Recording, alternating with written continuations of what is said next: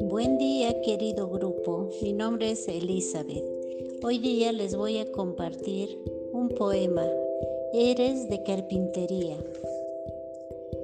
Al corte de tu serrucho cobra vida la madera y lo haces de tal manera que te considero ducho. ¿Verdad que no ganas mucho?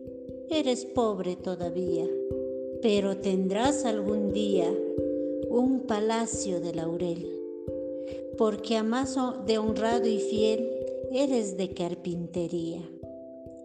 El correr de tu cepillo alegra tu corazón, el corte de tu formón a tus pupilas da brillo. Baja del cielo el martillo como un pájaro con sed, se eleva al aire otra vez al impulso de tu brazo que resulte en este caso lo mismo que San José. Transcurre alegre tu vida, labrando roble y nogal. A nadie le causas mal y por eso Dios te cuida. En la faena vencida has puesto sumo interés. Dicen que el divino juez ayuda a todo el que aspira si desde el cielo te mira, Dios te ayude en la vejez.